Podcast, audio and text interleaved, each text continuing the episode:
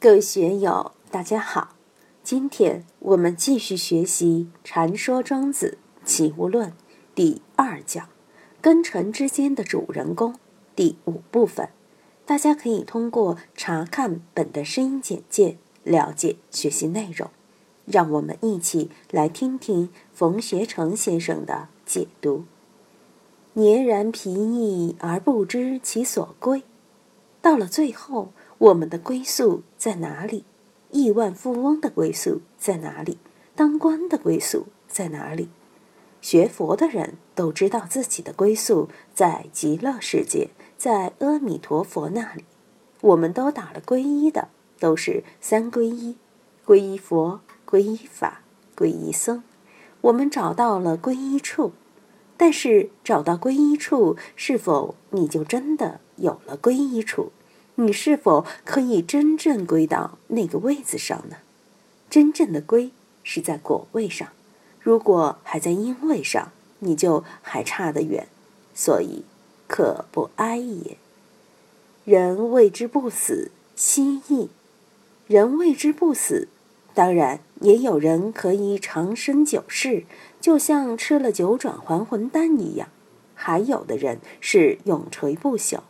我们经常看见挽联上面写“永垂不朽”，那么身体不死可不可能呢？不可能。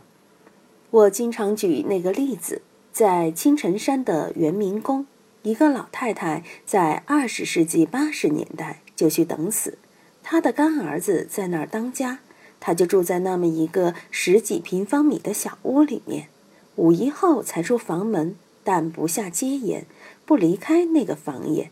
十一后又回到屋子里面去了，一直过了二十年才去世，活了九十多岁。像这样的人，活在那里能为之不死心意？这样的人活着有什么用？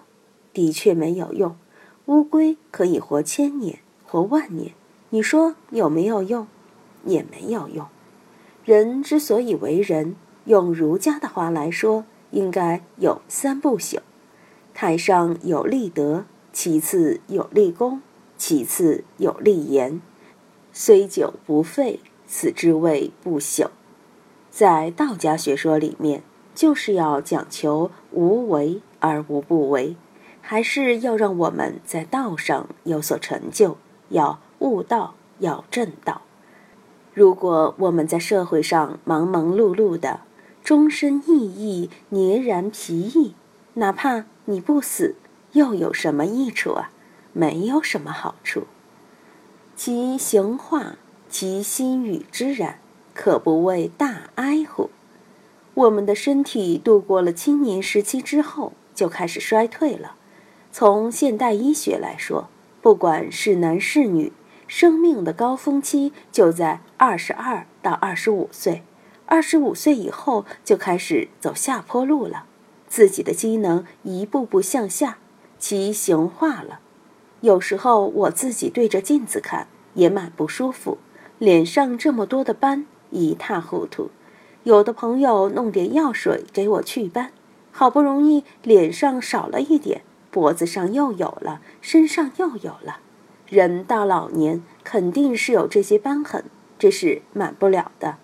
那么其心与之然，人不仅仅是身体要衰老，身体的功能要衰退，心一样要衰老，功能也一定会衰退。有一年在四祖寺的夏令营，有的人说，我们这些年轻人知识也不够，经验也不足。你们这些老先生可以，经验也丰富，知识也丰富，我就给他们说：你们千万不要这么说。我们换一换行不行？我愿意现在恢复到二十岁，你们到我现在六十岁来试一试。你仔细想想，得诺贝尔奖的可能是七八十岁才得到，但他们出成果的时候基本上都是二十几岁，特别是科学方面，物理。化学、生物学等方面得奖的好多都是年轻人。爱因斯坦的相对论提出来的时候多大年龄？一九零五年，他才二十六岁就搞出了相对论，多年轻啊！年轻时候的思维敏捷度就像超级计算机一样，千万亿次的运算。我的脑袋也曾经是千万亿次的计算机，现在已经被病毒感染，中了很多梦嘛，负担又重，根本拖不动。尽管储存了很多数据，现在反而成了自己的负担，也是一个麻烦。所以年轻有年轻的好处，其行化。其心与之然，可不谓大哀乎？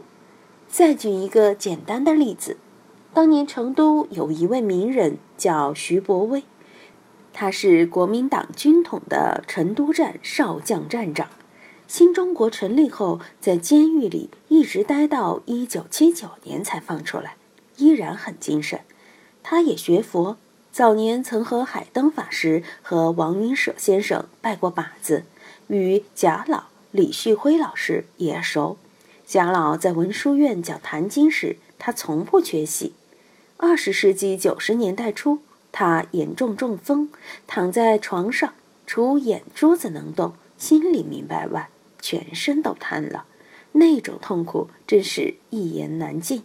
我还为他去求巫医，但是一点效果都没有。每次去看他时，就想到其行化。其心与之然，可不谓大哀乎？有什么办法呢？西医、中医乃至巫医都拿他没办法。但南怀瑾先生的师弟杨光岱老师就不一样。那时他得了肝癌，但神态依然内敛平和，没有半点痛苦或慌乱之气，非常坦然。两相对照，修行的高下立判。老和尚。为什么是老和尚？祖师为什么是祖师？德山祖师病的时候，有人去问他：“老和尚，还有个不病的吗？”德山禅师就说：“有啊。”来人又问：“如何是不病的？”德山就说：“哎呦哎呦，痛啊，痛死人啊！知道痛的这个就是不病的。其行化，其心也化，但还是有个不化的。”有个僧人病得厉害，托人带话要见洞山禅师。洞山禅师于是亲自去看他。那僧人说：“和尚何不就娶人家男女？”洞山禅师反问他：“你是什么人家男女？”他说：“某甲是大禅体人家男女。”洞山禅师默然良久。那僧又问。生老病死这四座大山，苦苦相逼时如何？洞山禅师说：“老僧日前也向人家屋檐下过来。”那僧又问：“回户不回户？”洞山禅师说：“不回户。”那僧说：“叫蒙甲向甚处去？”洞山禅师说：“宿雨里去。”那僧嘘一声，珍重。便坐脱，洞山禅师以拄杖敲那僧头三下，说：“汝只解与魔去，不解与魔来。”这位僧人虽然有病，但在洞山禅师的指导下坐脱力亡，已非常了得了。为什么洞山禅师还说他汝只解与魔去，不解与魔来呢？当生死落在自己头上时。又是如何呢？洞山禅师圆寂前，事集后就到涅盘堂去住了。也有人问：“老和尚还有个不病的吗？”“有啊，谁是不病的？”老僧看他有份儿。老僧看他有份，这些话多精彩呀！并不是说大修行人就不会生病，身体一样会生病，该走了，要涅盘了，还是得走。德山活了八十多岁，洞山只活了六十多岁。你不能因为年纪上的差别，认为洞山不如德山吧？对祖师而言，年纪的差别不影响他们在禅宗贡献上同样的伟大。在这里，我们关键是要看到其行化，其心与之然，可不谓大哀乎？为什么要学佛？为什么要学道？就是要在这个方面痛下杀手，敢于下功夫。今天就读到这里，欢迎大家在评论中分享所思所得。我是万万，我在成都龙江书院为您读书。